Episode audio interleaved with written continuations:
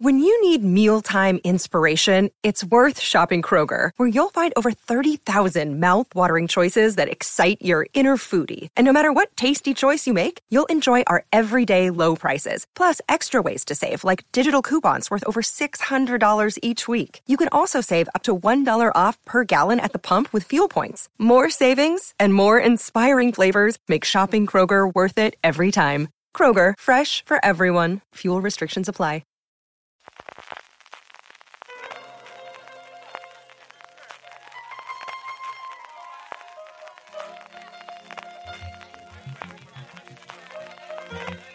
Estás escuchando Fuera de Series con CJ Navas. Desde mi set en Altea, California, estás escuchando Fuera de Series, el programa que semana tras semana te trae todas las noticias, comentarios y curiosidades del mundo de las series de televisión. Hoy tenemos un programa muy especial y es que este fin de semana, como sabéis, teníamos el final de Series Nostrum, del Festival Internacional de Series que celebramos en Altea, en el que durante dos semanas hemos tenido proyecciones, actividades, charlas y sobre todo encuentros, encuentros con series, las series premiadas del festival, incluida esta que vais a poder escuchar hoy de Crematorio. Para mí, personalmente, personalmente, y lo digo al principio de la misma, es una charla muy especial. Recuerdo vívidamente cómo eh, ver la primera vez crematorio, cómo hablar con los hermanos Alberto y Jorge Sánchez Cabezudo de ellas hace ya tanto, tanto tiempo, también lo comento al principio. Y como digo, fue para mí un momento muy especial, tanto este encuentro como posteriormente en la gala de clausura, darles el premio a la que yo creo fue una serie, desde luego que marcó un antes y un después y que eh, nos dio siempre ese universo alternativo de qué hubiese podido pasar si de repente Canal Plus eh, siguiese impulsando las, ficciones españolas de este corte, del corte de crematorio, y si se hubiesen sumado el resto de las cadenas. Tardaría posteriormente unos años, pero siempre nos quedará como un avanzado a su tiempo y desde luego como, como avanzadilla de lo que llegaría posteriormente en la ficción española, sin desmerecer lo que vino antes. Y yo creo que Jorge, al momento durante la charla, también comenta que, que se nos olvida las grandísimas series que hemos tenido en nuestro país, especialmente en televisión española, muchísimo tiempo antes y en un festival que tiene un premio Chicho y Serrador, pues evidentemente hay que decirlo con historias para no dormir. Os dejo ya con el encuentro de crematorio que tuve el placer de moderar, en el que intervinieron Jorge y Alberto Sánchez Cabezudo, Alicia Borrachero y Pau Dura. Desde mañana volvemos al formato habitual de streaming. También desde esta próxima semana volvemos al Fuera de Series tradicional. Y el resto de charlas y conferencias de Series Nostrum las iremos colgando durante los fines de semana durante los próximos meses. Os dejo ya que disfrutéis. Y, de una serie que para mí tengo un cariño especial, como iré comentando y iremos hablando durante esta sesión. Tenemos el encuentro con Crematorio y tenemos para ello el inmenso placer de contar conmigo en esta mesa desde el fondo a Pau Dura, a Jorge Sánchez Cabezudo, a Alicia Borrachero y a Alberto Sánchez Cabezudo para comentar lo que fue hace diez años crematorio, lo que sigue siendo a día de hoy y esas razones por las cuales aquí en Seres Nostrum le damos el premio legado en esta segunda edición. Yo le tengo un cariño muy especial, como os decía antes, porque recuerdo vívidamente el 10 de mayo del 2011, hace ya 11 años, hablar en Fuera de Series, en el programa incipiente, cuando lo teníamos en nuestra cuarta temporada entonces, con Jorge y con Alberto, de eh, hacerle la entrevista, que ayer me confesaron que era la primera que le hacían, cosa que me hizo mucha ilusión, sinceramente, y hablar con ellos de lo que fue una pequeña revolución, desde luego, en el mundillo que entonces teníamos de la gente que seguíamos las series, cuando preguntabas, oye, pero tú ves series en vez de ahora de por qué capítulo vas, para ver si me haces spoiler lo que nos cuentan, ¿no? Cómo ha cambiado la historia, cómo ha cambiado el cuento, pero al final las grandes historias tienen su cabida y tiene una razón por la cual seguimos hablando de crematorio después de tanto tiempo. Como siempre en todas las sesiones de Serie Nostrum, sabéis que eh, al final guardaremos siempre un turno de preguntas para toda la gente que estéis aquí en presencial en el auditorio del Centro Social de Altea, como los que nos seguís a través del streaming, nos podéis hacer. No lo voy a hacer tan bien como Borja González Santolaya ayer, pero el hashtag es Series Nostrum. Ahí podemos lanzar el Series y Lucía de María posteriormente nos recogerá las preguntas para que podáis lanzar. Empezamos, si queréis, eh, Jorge Alberto, por vosotros. Nunca os habrán hecho la idea de dónde surge la idea, así que yo la hago una vez más y así no la contéis Altea.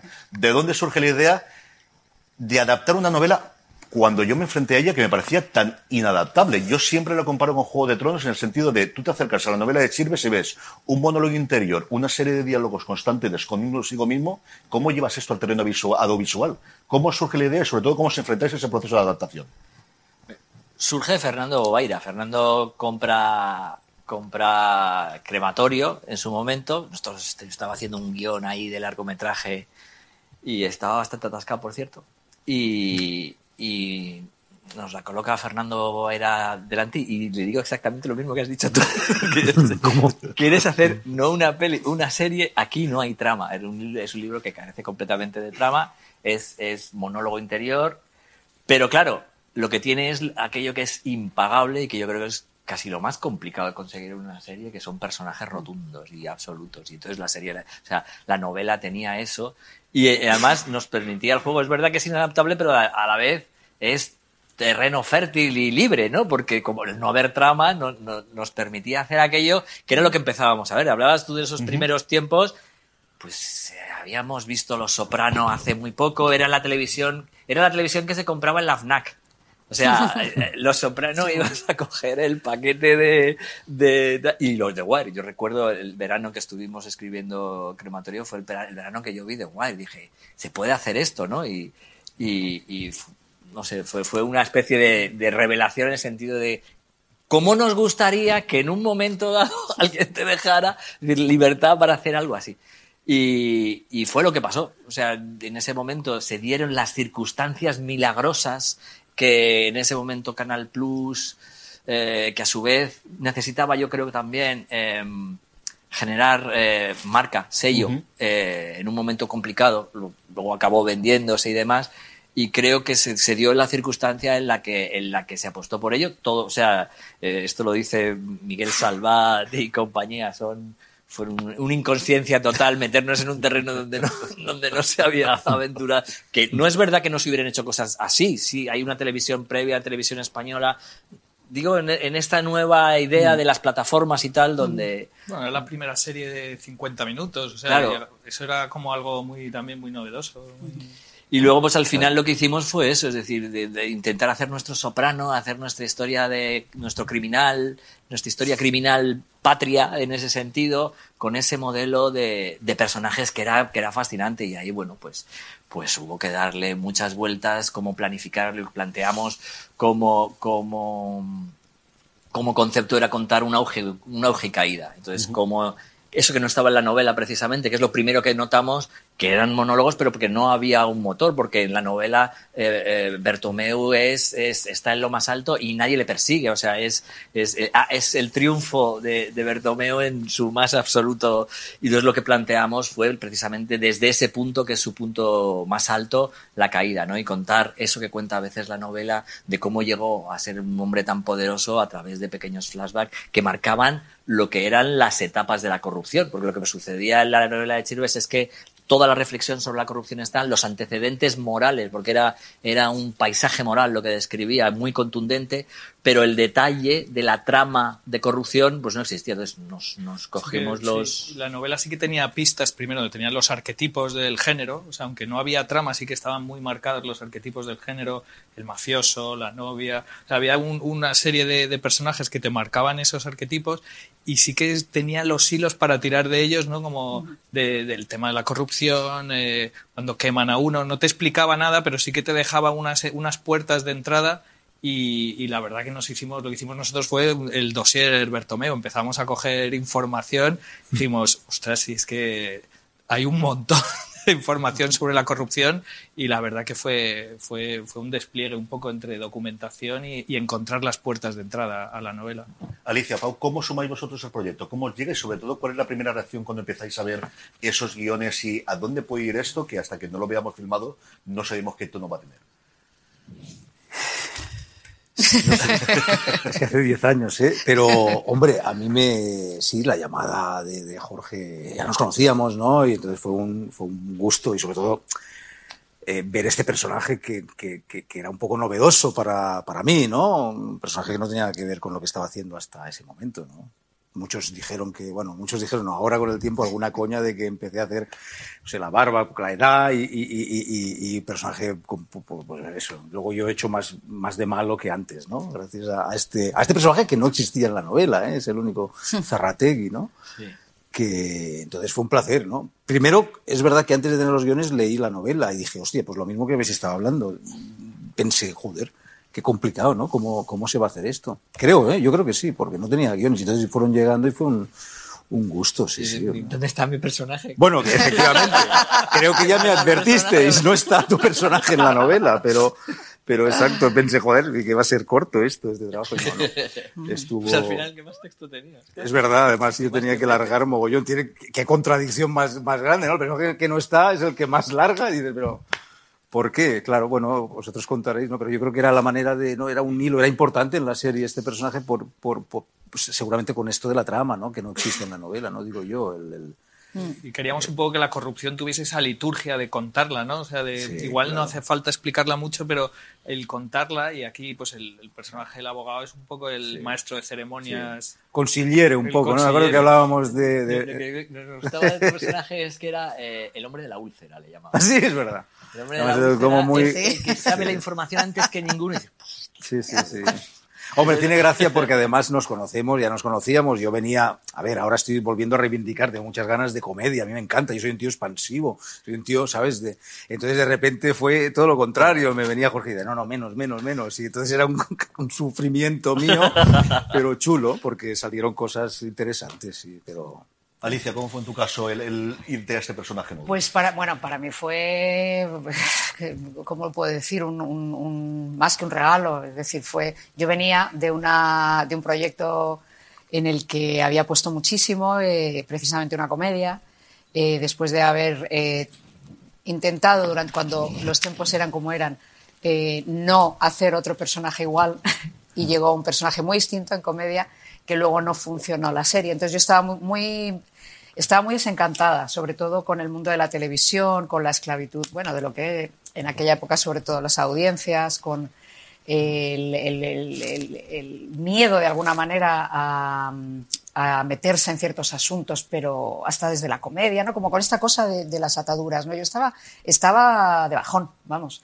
Y en una, mm, en un- una historia, de repente me presentaron a Fernando, que, claro, yo sabía quién, quién era Fernando, obviamente, pero nunca nos lo habían presentado, esto no sé si te lo he contado. Fernando Boira. Sí, sí, Fernando Bobaira. Y me preguntaba, "Ah, hola, ¿qué tal? Y yo, ah, Fernando, y estaba yo ese día. Bien. Ah, bien. Digo, bueno, no, mal. Y me dice, que, ¿pero y por qué? ¿Qué pasa? Digo, ¿por qué esto? Porque televisión. Es que empecé. Y luego dije, ¿qué le he dicho a Fernando Bobaira? O sea, ¿qué ha pasado aquí? Y ahí fue la primera vez que oí hablar del proyecto. Y luego, bueno, pues pasó un tiempo, finalmente eh, entré. Y claro, para mí fue, fue, es que no sé cómo ponerlo en palabras, porque fue un antes y un después. Y, pero aparte ya de personalmente, eh, fue mm, tener la, la oportunidad de estar haciendo algo que no por ni- ninguno sabíamos, por supuesto, nada, no había nada pretencioso, la primera serie de no sé qué, no, pero sí creo que teníamos todos la sensación de que había algo que se estaba abriendo camino. Algo. No sabíamos si eso luego iba a poder seguir o no, pero sí estábamos, pues, bueno, eh, con, con- con otra cosa. Había una libertad, había una historia, eh, y luego yo tengo que decirlo porque para mí es de lo más importante de todo aquello, eh, Pepe. Sí, Pepe. Pe- Yo cuando eh, yo ya sabía que estaba en la serie, pero aún no estaba claro quién iba a hacer Bertomeu, o así lo supe yo, vamos. Y cuando me dijeron que era Pepe, dije, ¡hostia, qué miedo! No, como que dije, madre, madre mía, madre mía. Entonces quedamos para ensayar el primer día y recuerdo que estábamos ahí en Paseo de La Habana y yo llegaba y él estaba fuera ahí esperando y según le miré y me miró y entramos, yo vi que me midió, pero así. Pero a todo. A todo. Eso me dijo Bobaira. Y nos entendimos perfectamente. Y le he querido mucho, mucho. Y le quiero mucho. Yo quería hablar, evidentemente, de Pepe. Es imposible hablar de crematorio sin Pepe Sancho y, y más aún la trama, el lugar donde era y estas tierras valencianas. ¿no? Alicia nos ha contado, Pau, cómo es esa experiencia y vosotros, ese contacto inicial cuando tenemos a esta figura y luego en el día a día del rodaje. ¿Cómo fue vuestra experiencia con Pepe Sancho? Bien, hombre, no. Sí, sí, no, yo eh, estaba menos informado. Bueno, sí, o algo, sí, yo qué sé, hombre, es un tipo, era un tipo con carácter y con una... Pues tú, A mí me todas- gusta. Casi todas, el 90% Lo de tenía todas con él, eran con Pepe. Sí. Hostia, pues si ahora lo pienso, pues estaba demasiado tranquilo estaba. No. Eh, fue bien, fue bien, realmente sí, menos algún sopapo que me dio un día o un grito, pero eso pasa con, en todas las familias, ¿no? Una cosa que, marcaba bueno, eh, marcaba y tal, pero es verdad que, no sé, me dio la sensación de que, bueno, sí, que, que dijo, bueno, bien, este chaval puede hacer este personaje, y, eh, nos llevamos bien, me, me oía, que había un gran, eh, sí, es verdad, yo, y, y- y, eh, recuerdo alguna escena, ayer lo hablábamos, ¿no? En el hospital, que decía, hostia, yo tenía una cantidad de texto, y yo, por favor, por favor, que no me trabe mucho. Yo qué sé, estas cosas de, ¿no? Que no quiero yo hacerle sufrir a este, al otro compañero, ¿no? Que era, además era él. No, no, fue todo muy, muy suave. Y, y, y es verdad que lo hemos hablado, es un, era un tipo muy potente como actor, ¿no? Era una, era una máquina, un- una energía, un... Y el personaje es perfecto para él, ¿no? Era, bueno, en fin, contad vosotros, pero sí, sí, mi experiencia fue muy buena con él. ¿eh? Yo tengo una anécdota de él, pero que que la diga antes de que se me olvide, que no la he contado nunca, que es, estábamos rodando su muerte. Ah, ya. Tú la sabes. Él muerto. Y entonces era, hospital, era un hospital. Entonces teníamos que rodar. Cuando yo llego, me despido de mi padre, muerto, el tal, y luego Juana, despidiéndose de él. Entonces, Juana y yo llegamos al hospital y nos metemos en unas, como en un, en un box con unas cortinitas, había mucha prisa y tal, todo, ¿no? Y las dos llorando, metiéndonos de método absolutas, totalmente. Venga, Ali, tú puedes, nos agarrábamos, nos súper metidas y tal. Y entonces, cuando ya me toca rodar, Jorge, va, va. Llego, digo, bueno, pues venga, vamos, vamos, acción. Y antes de que, no, pero antes de acción me dice, yo cogiéndole de la mano súper metida y me dice, no te acerques. es que no lo voy a olvidar nunca, no te acerques mucho. Que tú estás muy buena y yo no estoy muerta. Y le digo, pero de ¿lo corté? Digo, pero tío, llevo dos horas ahí llorando con Juana Costa, pensando en mi vida, en mis abuelos, en mis objetos sensoriales.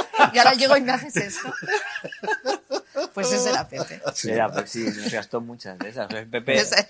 Pepe, bueno, de, de rodarle un plano medio, salir del coche y salir sin pantalones, eh, yo qué sé, no sé, Y era un Pepe muy diferente, nos decían, a- a- al que había conocido mucha gente que Claro. había rodado con él. Es que Pepe estaba también en otro momento de su vida, y más calmado, y yo creo que se acababa de casar con Reyes y tenía... Estaba feliz. Estaba feliz, estaba en otro momento en el que caímos todos en gracia y bueno, a mí me adoptó, vamos, como, como un hijo casi allí. O sea, él lo que entendió muy en ese momento de su carrera había hecho muchas cosas, muchas cosas que le habían colocado en un sitio muy interesante, pero yo, yo creo que él tenía la sensación, había acababa de hacer Tarancón, buscaba un poco ese papel que, digamos, a la edad que él tenía, le colocara en ese, en ese sitio. No es que entendiera que fuera que hacer crematorio, pero él sí tenía la voluntad de, de cargarse con responsabilidad. Como esos jugadores que dicen, "No, este equipo me lo he hecho yo a las espaldas y, esta Champions Y la saco yo, ¿no? pues, pues un poco eso. Y, y, y, y Pepe fue así, me pasó lo mismo cuando le conocimos, me lo dijo Fernando Bovaira, me dice, te va a medir. Y digo, efectivamente. Y nos vimos en el hotel, en el Wellington, en, en Velázquez.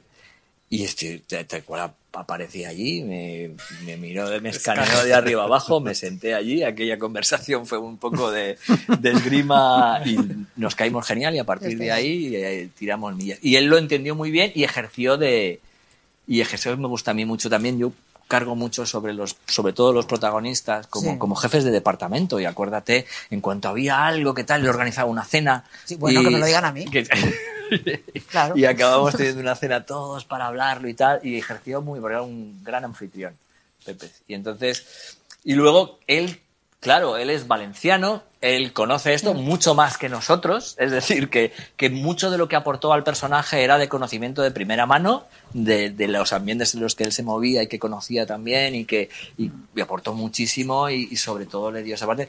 No, nosotros, que nos decía Fernando Bobaira, decir, es que vosotros sois muy castellanos. Vosotros sois de Toledo, esto no es muy valenciano. O sea, Sois muy esto- fríos esto- vosotros, sois muy no- secos vosotros. Esto no, esto no es muy valenciano. Pero... Sí, posiblemente mi personaje fue el menos valenciano que he hecho en mi vida. gracias, gracias a nosotros, gracias a mí. Gracias a ti. Sí, sí, vamos. Pero... Y sí, no, la verdad es que Pepe fue, fu- vamos, fue... Y había una fue cosa, en la novela nos preocupaba muchísimo el tono, porque la novela tenía unos monólogos, tenía una, una densidad y tal, y, y por una parte Pepe había hecho el pues Cuéntame, que era un promotor y era mucho más nervioso y tal, pero tampoco queríamos irnos a la novela. Y la verdad que yo me acuerdo el día de las pruebas de cámara, que fui, estuvimos en un chalet, el momento que cogió el puro... Bueno, dices, ya está. Ya está, ya sé quién es. ya está. Ya Es lo que yo, sí, ahí por Yo ejemplo súper rápido. nos entendimos muy bien. Hablamos de darle flema, pero es muy nervioso. Entonces dijimos, tú tienes que llevar el tempo de un rey. O sea, un- es un tipo que cuando entra en una sala no, no se acerca a saludar, se le acercan a saludar. Entonces, tienes que ir a otro ritmo, tienes, divide por cinco la velocidad. De los, y, y, es verdad, le cogió el tempo y de repente empezó a fluir de otra manera. Y, y, pero nos entendíamos muy bien, porque era una persona súper inteligente, lo entendió muy rápido y luego no hacía falta que, que tuviéramos charlas muy largas, sino que enseguida pillamos las líneas básicas y funcionó muy bien.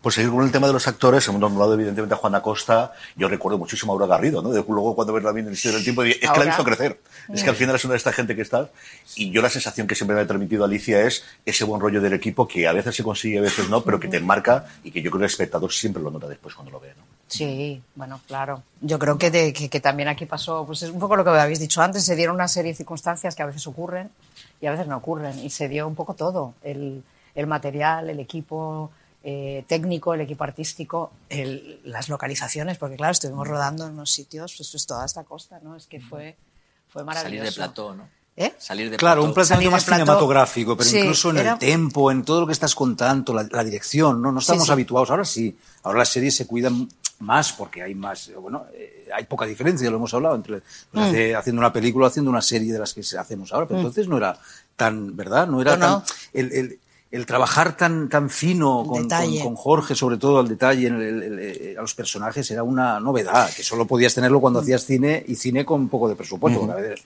al cine a veces se va más deprisa incluso. Y, y- y me acuerdo también, eh, hablando de esto, eh, y también por, por Aura, cuando íbamos encontrando todos, que insistías tú mucho, en el lugar en el que teníamos que estar, en el tono, de alguna manera, ¿no? Eh, en esta cosa más seca. Más, Sí, eh, sí. yo lo recuerdo porque claro, yo tengo tendencia a todo lo contrario y me acuerdo que me decían, no, no, no quiero, no quiero, no quiero, no quiero, todo, pero algo de ahí, Histérico. No, no, ¿Qué dices? ¿Qué has dicho? Qué histérico. te estoy imitando mal. No, no. no, pero, No, no, pero que No. sí que, que, que eso yo creo que también fue, lo digo también por Aura, porque yo recuerdo algunas secuencias con ella, que teníamos madre e hija, y había una en particular que ella estaba, eh, me acuerdo que estaba en la cama, que estaba destrozada, una, una secuencia muy difícil para ella. Y siempre había, eh, como dice Pau, este trabajo también actoral muy al detalle y muy de no ir a la, a ver, no buscar la emoción. De, ¿vale? de, de tenerla. de de tener tenerla- ahí, exacto, había algo como muy, a ver, no quiero llamar así, porque, pero es- me viene la palabra como algo, algo elegante, algo... Sí, huyendo algo- del melodrama, algo- sí, huyendo del, del, del sí, sí, de lo y la serie tenía para tener Sí. mucho de lo contrario, ¿no? Y yo creo que esto, bueno, para mí fue nuevo, desde luego, Bueno, fue, Sí. fue diferente. lo ju- lo jugamos ahí, es Mm. decir, siempre pensamos que las emociones, decíamos, es de una serie, luego hay otras, esta concretamente, otras pues lo planteas de otra manera, pero precisamente por lo contundente que era Chirves y, Sí. y cómo planteábamos, siempre decíamos de poner en valor los abrazos no dados, es decir, la tensión de las cosas que no se hacen, la incomunicación de los personajes, Sí. eh, que estás esperando, estás esperando que ese padre y esa hija se abracen y eh, es- esos silencios, jugamos una serie de silencios también Mm. que, que, que creemos que jugaban a favor eh, de la propia historia y sobre todo de lo que, de lo que se estaba contando, ¿no? de, de- de cómo funcionaba aquella, Aquella- familia.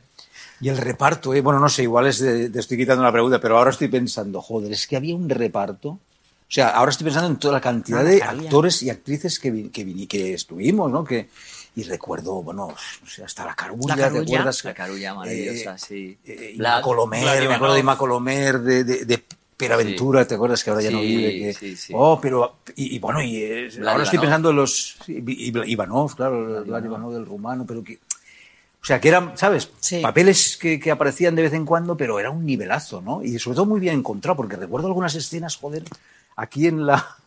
Me acuerdo los de la albufereta, aquí, en, en unos bajos, es que lo sé porque, porque lo tengo presente, no sé por qué, entre Pepe, creo que estaba Morón, Manuel, Manuel. el, el Vicente Romero, ese Vicente personaje, Romero, por yo favor, por sí, allí, sí. o sea, eh, la imagen Verdad. es como personajes muy, muy, muy concretos, no sé, muy potentes, ¿sabes? personaje de, de, de, de, de Vicente, vamos, aquello es una, ¿no? Vicente- una locura. Yo he hecho con él en... eh, La claro, en las en tu peli. pero Eh, está- Manuel y, y- También y juntos, sí, Vicente. sí, sí. No sé, que era...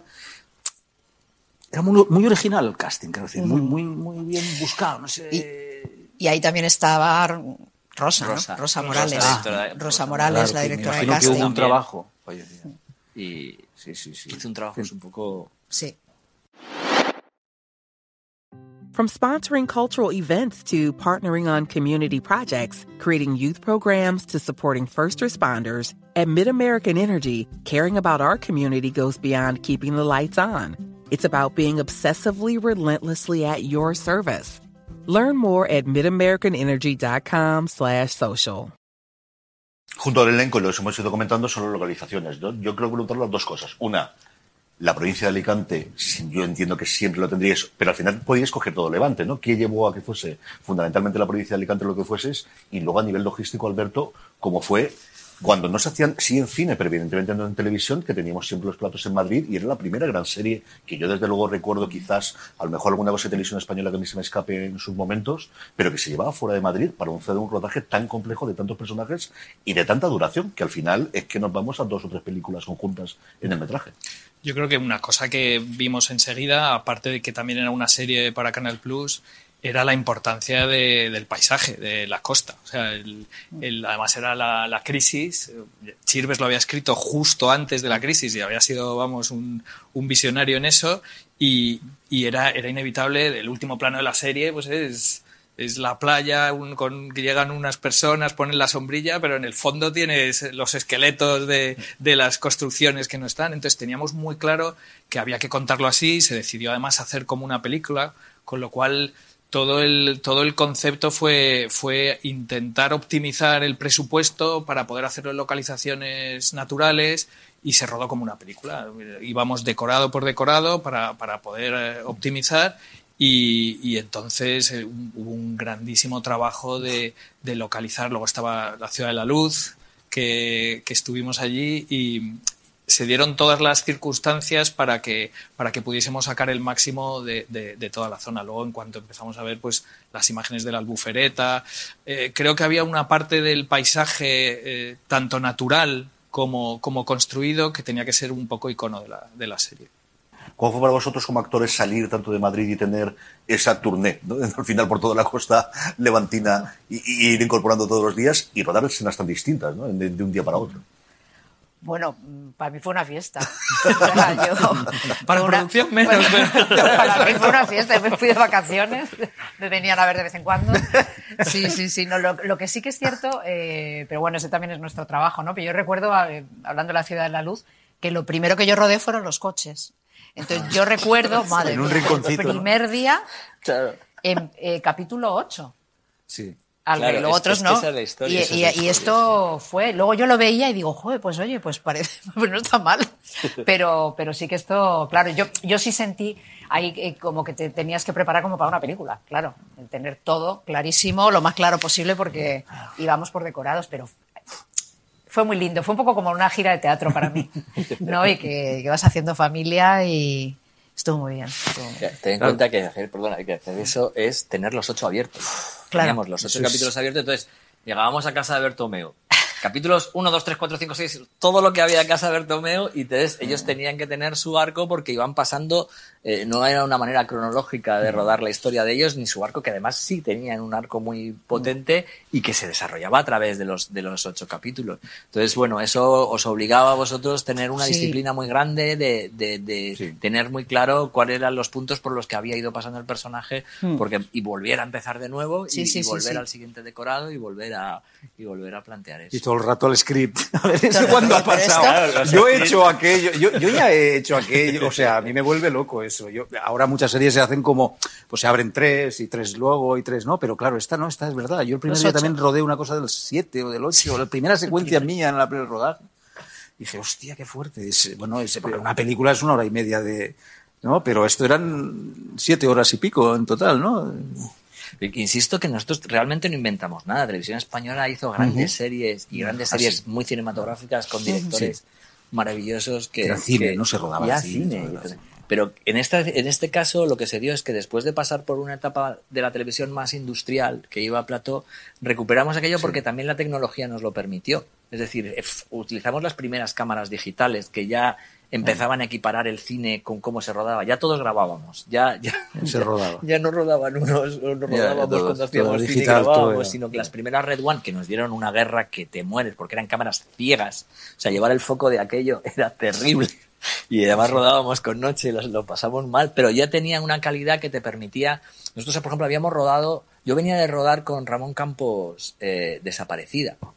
Y que parte del equipo de fotografía, que vino de Daniel Sosa y demás, ya empezaron a hacer cosas, empezamos a hacer cosas ahí que era ya rodar para tele, pero muy- por campos de luz, como se rodaba en cine. O sea, m- intentando plantear un tipo de rodaje más parecido al cine, pero claro, en tiempos de tele. Lo que era la cuadratura del círculo. Eso es algo que, que era como, como, ya me lo en un momento con un ayudante diciendo, no, estás haciendo tele, no puedes hacer cine, os habéis vuelto locos, no hay tiempo, no se puede. Entonces yo creo que ya la técnica permitía entrar a a iluminar de una cierta manera, con dos unidades y demás, y sobre todo las cámaras ya te permitían tener una forma de rodar que, que te podía, que podía decir, vámonos fuera del plató, vamos, vámonos a buscar eso que tiene, ese tipo de verdad que tiene tanto el cine, y digamos que ese, ese fue un poco la, la aventura. Y era la primera, porque ahora es verdad que ahora sí se rueda así, ya no hay nadie diciendo, es que esto es tele, nadie, no, ahora no. nos lo encontramos eso, cuando ruedas series de ocho capítulos, en fin, que, que, que o demás, pero que no se... No, se olvidó aquello de la multicámara, ¿no? Bueno, igual las comedias, o sea, ahora porque ya no se hacen sitcoms, pero las sitcoms para hacerlas sí, es decir, no hay que hacer otras, ¿no? Es más plató y tal, pero yo creo que el- lo gracioso es que fue la, primera, la primera vez, estábamos haciendo cine en una cosa que no, que era para la tele. Os recuerdo a todos los que nos estáis siguiendo por el streaming y habéis llegado más tarde que nos podéis mandar las preguntas que queráis para dentro de un ratito poder hacerlo a todos los representantes de Crematorio aquí en el escenario con el hashtag Series Nostrum.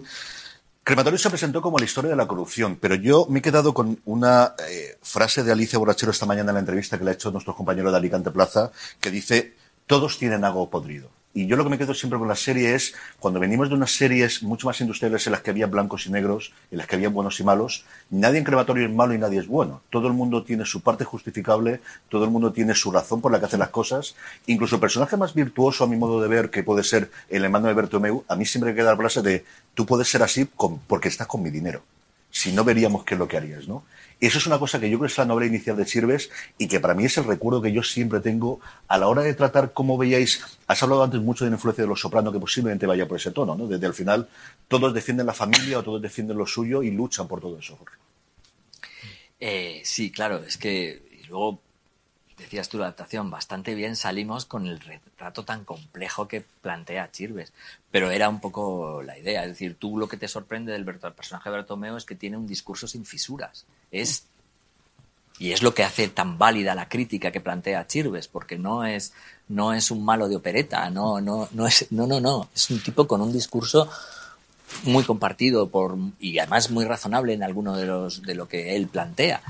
Y eso es, eso es por eso digo que lo más valioso de lo que nos plan- planteaba Chirves era el retrato de personajes y es donde intentamos que a la hora de adaptarlo eh, y luego que todos los personajes además cuando, cuando les planteas, por ejemplo, eh, el talón de Aquiles era su nieta, el de Bertomeo, entonces eso lo hace que resulte entrañable, ¿no? Todos los personajes tienen, tienen, incluso el personaje de Alicia, que es como el, personaje que es como más eh, el rebelde, se supone que es la hija, al final está comiendo también de eso, es decir, planteaba un- una trampa en la que están todos metidos, en, cual, en la que todos quieren defender su discurso, pero del, del que todos al final son, son partícipes, un poco extendiéndonos a, a todos, incluso aunque lo miremos con cierta crítica. ¿no? Yo creo que la novela, además de Chirves, tenía ese ajuste de cuentas generacional, ¿no? De cómo cogimos este país y lo que podíamos haber hecho, pero que en el fondo todos fuimos un poco partícipes de, de, de este retrato un poco de, de corrupción, ¿no? Hay, hay partes también en la novela y en la serie como todos hemos comido de esto, ¿no? Entonces yo creo que ahí se repartía mucho el está el, el corruptor, pero todos hemos mirado un poco para otro lado y todos hemos participado un poco de, de- de cómo se ha construido esto, ¿no? Porque en el fondo todos comíamos de ello. Y yo creo que esa visión que estaba muy en el libro, eh, sí que éramos muy conscientes cuando hicimos la serie de, de- de plasmarlo de alguna manera. Es algo de un personaje Alicia, de alguien que rechaza de alguna forma lo que hace su padre, pero poco a poco le obligan a entrar dentro y al final queda como la heredera, ¿no? Y es decir, quizás el personaje que tenemos con un arco más claro que tenemos en toda la serie. Yo, sí, yo lo que, lo que traté de, de trabajar es que ella en el fondo eh, estaba rebelada contra sí misma, porque ella sabía que era igual que su padre. Entonces yo creo que era una, una lucha, esto también era, ella era artista, eh, eh, estaba muy metida en el mundo del arte, nada que ver con mi padre, eh, eh, esta relación ¿no? que tenía con él, pero en el fondo la semilla, esto que te decía de que todos tenemos algo, yo creo que la semilla de, del padre, o sea, que no era contra el padre realmente, sino que era contra ella, ella misma, y al final se va revelando, según va pasando, que es igual, que en cuanto la tiene que vivir y tiene que moverse por el instinto puro, es hija de su padre. Y es lo que hace. Y no sé qué habría pasado, ¿no? Pero si siguiera, seguramente habría seguido los pasos de su padre. Hablaremos de eso después, yo ese momento de la escena final de ya se ha convertido en Bertomeu. O sea, Bertomeu ya es ella. Zarrategui, yo recuerdo el personaje de lo tiene todo controlado. Empieza el primer episodio, está todo controlado, y luego empiezas a ver de "Uy, este pelo ya se le está yendo, ya empieza a sudar un poco. Ese movimiento es una cosa que a mí me encantó.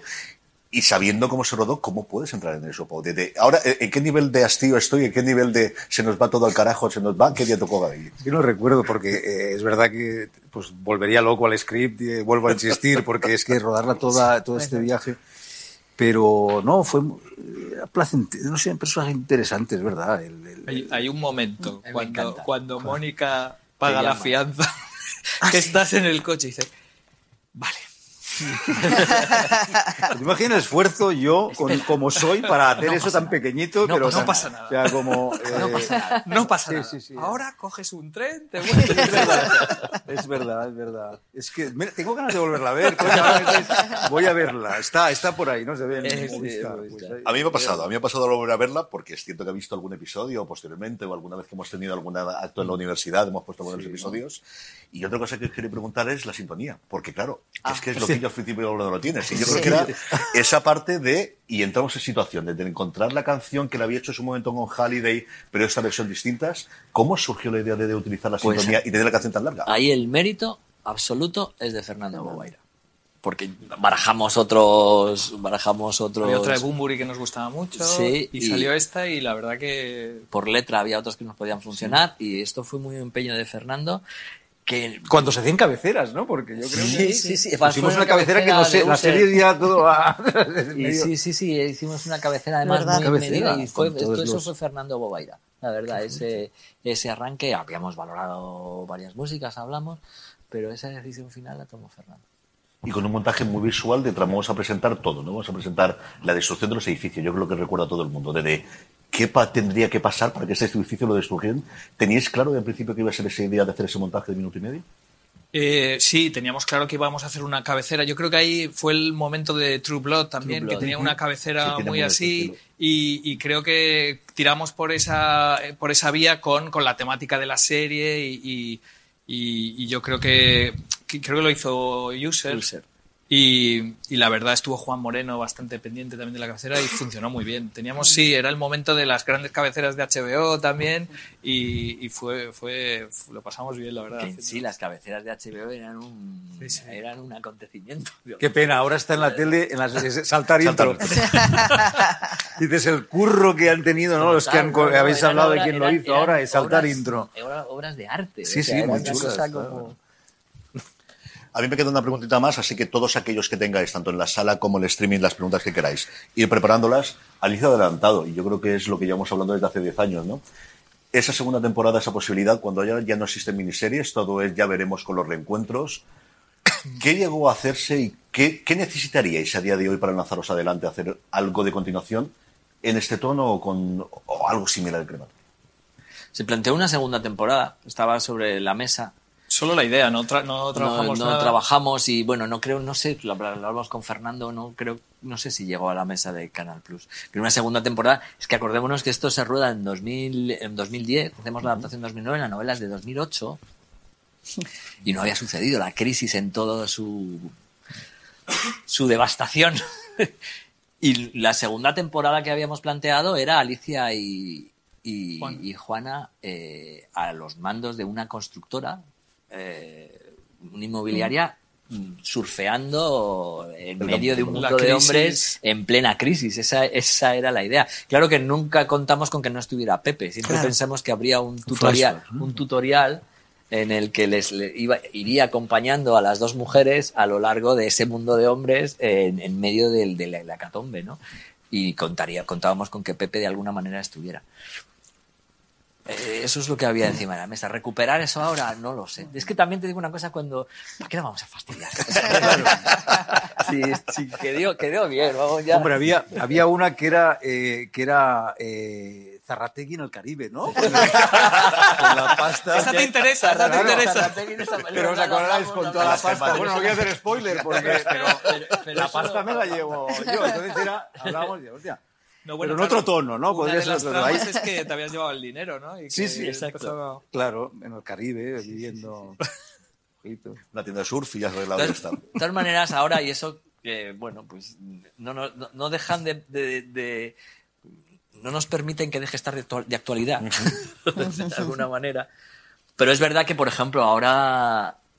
Ahora volver a intentar hacer algo así ya pasaríamos sobre cosas como Succession, por ejemplo, que es decir, es otro momento. Yo creo que también eh, fue lo que fue porque fue en el momento que fue, contó lo que contó y, y- y todos sabemos que, que, que alguna serie tenga éxito o no, o se recuerde o no, es una cuestión de oportunidad en gran medida. Tú cuentas una, y ahora y si repitiéramos lo mismo, hiciéramos lo mismo, le hiciéramos ahora, y creo que a lo mejor no. Y es que era muy redonda también, era, acababa, o sea, era perfecta, ¿no? Quiero pensar que era como una película que dices, yo no quiero segundas, es esto, ¿no? Bueno, también yo creo que hay algo que quedó, quedó un poco varada allí, como parecía que era el principio de que iban a haber otro tipo de series de 50 minutos, Canal Plus iba a empezar, de repente se paró Y tardó un poco en- y entonces quedó ahí un poco como, como en medio de la nada hasta que ahora, pues bueno, ahora hay series Todo el mundo las hace de buenísimas, 50 minutos, ¿no? Que 50. esto tardó tanto y costó tanto, ¿no? De, de entender que perfecto. Sí, ¿no? era el momento. Era el- O la crisis no, también, o sea. no hubo posibilidad de que Canal Plus planteara una continuidad en eso hasta que llegó Movistar. De hecho, fuimos los primeros en llegar a Movistar y decir, oye, mira. Y los últimos. Y lo- fuimos los últimos en salir. Los primeros. Pero sí, sí, eh, pe- pero es verdad que no, no, no se planteó por una por cuestión de bueno, estaba como estaba hasta que hasta que lo compró. Bueno, y como creadores me imagino que vosotros tenéis, ya tenías, pues, coño, vino la zona luego, quiero decir que también lo puede, quiero decir que, que es, es avanzar, volver a los mismos personajes, incluso los actores, ¿no? Cuando dicen, ahora otra, no, nos gusta cambiar, ¿no? No, quiero Sí, decir, sí, no, no, sé, por supuesto, lo- sí. O sea, que la escritura muy contentos de hablar de lo que pasó hace 10 años, pero nos, nos, nos gusta lo que viene después. Claro, Nosotros queremos claro, más, más, más. Y luego es verdad que hay una cosa que nos pasa mucho a Alberto y a mí, y es que dentro de lo que cabe hacemos arcos como muy marcados, con lo cual luego volver a arrancar las series es muy complicado. es decir, tienen un arco que en la que todos cumplían su arco y lo tenían prácticamente resuelto. Ella lo resuelve, o sea, es un arco muy de película. Sí, sí. En, eso, Sí. en eso nos lo estamos haciendo mirar. te. Hay que- saber hacer series y que las series se alimenten de tal manera que tengas una posibilidad de, de Claro, que, de claro, que- y nosotros hacemos algo muy de- para mal, eh, lo digo en este caso, muy de película, es decir, que la- las, las temporadas cierran demasiado, de tal manera que es, y en este caso nos hemos, bueno, al que no haya visto la serie, entre ellos mi hijo que no la ha visto, que está ahí, se la estoy destripando, acabamos con el personaje, cosa que es muy jodido, para, para una serie sobre todo planteada alrededor de un personaje tan potente, eh, Claro. eh, es muy complicado. Pues es el turno ya de las preguntas. Tenemos a Lucía con las que han llegado por redes. Tendremos también un micrófono inalámbrico, por si alguno de los asistentes quiere hacer eh, alguna de ellas. Lucía, ¿tenemos por ahí alguna? Eh, sí, tenemos algunas por aquí. Eh, la primera, ¿cómo se hizo todo el casting con los actores de Europa del Este? Preguntan. Pues eso, yo creo que se Rosa Morales contactó con, creo que fue con una, con, con un, con un Británica. casting in- en Inglaterra, me parece, y a partir de Londres empezaron, nos empezaron a llegar vídeos de- del casting de gente de un poco del este de, de muchos sitios. eh, y, y yo creo que cuando nos llegó eh, el nombre de Vlad Ivanov, además acaba de hacer cuatro meses, tres semanas, eh, a partir de esa pieza empezamos a construir un poco el resto del casting. Y, pero sí, fue un trabajo de Rosa ahí en conexión con Londres que, que además yo creo que era una decisión como para muchas, algunas series sí que se habían hecho rusos que, que no eran tan rusos y, y en este caso queríamos una cosa como muy, muy de verdad y, y fue un acierto. Bueno. Buscasteis a un rumano.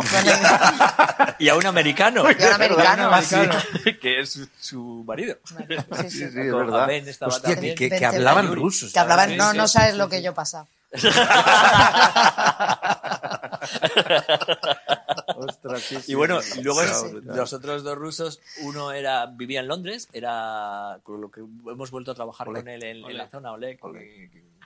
Y el otro era Darko, que fue un, es un encanto que acabó en la casa de papel, el personaje, ¿cómo, cómo se llama en la, en la casa de papel? Bueno, eh, Darko Peric, y, y que hacía un papel del dueño de la, y la verdad es que todos juntos era, eran un eran simpáticos, simpáticos. Lucía, ¿tenemos alguna más? Y luego aquí por delante, si puedes acercar después el micro que te hay alguna pregunta. Sí, nos preguntan, ¿cuántas veces os han dicho algo parecido a lo que hicisteis en crematorio cambió la forma de hacer series en España? Pues es que hay mucha gente que hace muchas cosas buenas, entonces eso te da un poco de cosas. Nosotros hicimos lo que nos dejaron hacer y nos sentimos muy felices de poderlos hacer porque te dicen, ¿cómo es tu idea soñada de hacer una serie? dijimos así, pues hazla, joder. Entonces, entonces, digamos que en ese sentido no... Sobre todo, lo que digo, valorando también mucho, yo venía de hacer series con otra, con otra gente, con Ramón y demás, y, la, y había mucha gente con muchas ganas de hacer cosas como las que nos dejaban hacer a nosotros. Así que, en cierto modo, con responsabilidad, porque nos estaban dejando hacer cosas que compañeros de profesión querían hacer y a lo mejor en la televisión en abierto en ese momento no se podía o no se estaban arriesgando a hacer. Y entonces, pues nos sentimos afortunados, básicamente, y con la respuesta de decir, ahora no la cagues. O sea, básicamente, básicamente, eh, básicamente eso. Y cuando sucedió, pues no sé, ha venido tanta gente detrás haciendo tantas cosas, incluso gente que podía haberlas hecho y nos tocó hacerlas a nosotros, que pues, son pues eh, agradecido de podido hacer y, y- y con ganas de hacer más. Básicamente es eso. o sea, tampoco te puedes tirar mucho tiempo pensando atrás, porque si no, no haces nada. O sea, o sea, quiero que... From sponsoring cultural events to partnering on community projects, creating youth programs to supporting first responders, at MidAmerican Energy, caring about our community goes beyond keeping the lights on. It's about being obsessively relentlessly at your service. Learn more at midamericanenergy.com slash social. Eh, bueno, me preguntan por aquí, ¿cuál es el recuerdo más bonito con el que os quedáis de crematorio? Alicia, ¿qué ¿Ah, recuerdo sí? El recuerdo más bonito. El recuerdo más bonito con el que me quedo, jo, es que tengo muchos. Eh, pues mira, eh, hubo un, al principio del rodaje, es un poco, Jorge hablaba antes de Pepe cuando no- nos, cogía a todos, ¿no? Y a su manera nos, iba llevando. Y yo estaba, yo tenía mucho sentido de la responsabilidad, mm, mucho sentido, mucho trabajo, mucho, estaba un poco tensa. y me acuerdo que, que un día, eh, hablando con Pepe, digo, no, es que claro, es que a ver cómo hago esto, porque quiero, quiero hablar con, con Jorge de este aspecto del personaje, porque yo creo que esto... lo-". Y de repente, me- Jorge, una cena, ¿no te acuerdas? Esta noche. Y yo, pero no digas nada. Todos. Y, y nos sentó. Y empezó, tú niña, ¿qué le quieres decir? Me olvidar, no, es que yo, el personaje. Y nos, el recuerdo que tengo es el recuerdo de haber podido asomarme, a que suene como sea, pero yo lo digo sinceramente, al corazón de Pepe Sancho. A mí, Pepe me ha dejado una huella muy grande y estoy enormemente agradecida de haber podido trabajar con él. Por supuesto, luego ha habido muchos momentos juntos y esa sensación tan bonita de que estábamos, como muy bien dice Jorge, teniendo la oportunidad de hacer algo que en ese momento todos queríamos hacer en la profesión o por lo menos empezar a imaginar que era posible, ¿no? Entonces, tal vez por eso también yo tenía una sensación de mucha responsabilidad. Pero bueno, Pepe. Y luego, por supuesto, mis compañeros y, y los, y los Sánchez Cabezudo, que yo la primera vez que, que os vi fue en Estados Unidos, cuando ya estaba el tema de ahí, de la posibilidad de hacer crematorio, metiéndome en internet y tal. Y le decía, a ver, mira, mira, mira, decía, mira lo que han hecho, mira lo que han hecho. Yo no os conocía en ese momento. Y bueno, y ver cómo la vida, pues al final te pone gente al lado con la que vuelves a coincidir y que. Tenemos una y que tiene- pendiente. Y tenemos unos vínculos, sí. unos vínculos. Pues bueno, que la- el- nuestro trabajo te va dejando familias, ¿no? Y eso en crematorio fue una, una, de las importantes. Ah, bueno, yo enganchando un poco, porque iba a hacer la, la- la última pregunta que has hecho tú, ¿no? Eh, Pero quería, quería hacerla un poco más extensiva. Eh, porque yo, al contrario que el abogado Sarategui, creo que eh, acabé de ver el crematorio y dije, detrás mismo, esto viene una segunda temporada. Por muy cerrado que esté el tema, eh, es que pedía que esa hija y esa mujer eh, continuaran la, la- la- la historia. Yo creo que nunca nos enteramos de que lo, cómo había funcionado la serie eh, al nivel para Canal Plus y luego quizás pues eh, no, no, sería lo, lo, suficientemente importante y luego inmediatamente llegó la, la, la crisis. Pero yo creo que, y bueno, os lanzo eh, mi deseo. Porque yo creo que Crematorio tiene dos salidas eh, continuadas mm, preciosas. Una es continuar con la historia de, la, de los Bertomeu, y luego hay otra que es ver dónde está crematorio en Galicia, dónde está crematorio en Andalucía, dónde está crematorio en Madrid, que había muchos sitios. Nosotros lo comentamos en el programa cuando justo acabar, porque yo daba por seguro decir, esa última escena me, me pedía la, la, la continuidad. Claro, que enseguida llegó detrás. Y yo digo, en ese doble sentido, o continuar con la historia de la familia, o decir, bueno, esto, aparte de la, en la, en la costa levantina, también hubo un crematorio aquí, hubo aquí. Eso no, nunca lo habéis planteado, no, no lo... No, pero o, lo digamos- habéis- o- o- ¿Cómo lo veis? Por mucho Madrid que haya pasado tiene un 10 años, crematorio- también hay muchas series Vamos. que...